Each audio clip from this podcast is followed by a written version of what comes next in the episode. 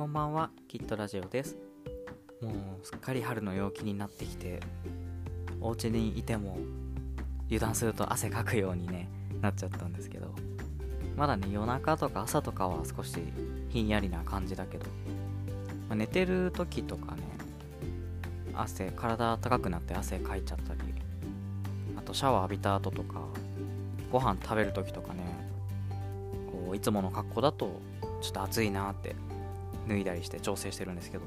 いやー東京はもう花見シーズンを迎えていて今週来週あたりかなというところですけど自分もちょっと行ってみて桜を見にですね。でまあなんかレジャーシートとか引いたりしないで歩き回る感じで見てたんですけど、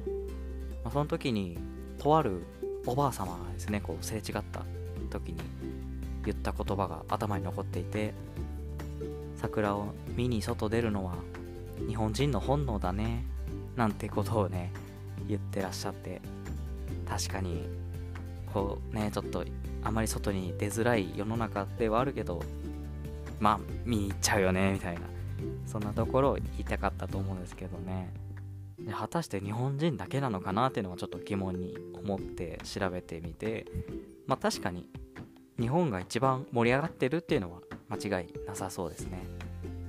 海外でも桜は普通に咲いてるし見られるんですけどそもそも外でお酒を飲むのが禁止されていたりとかそういう背景もあってあんまり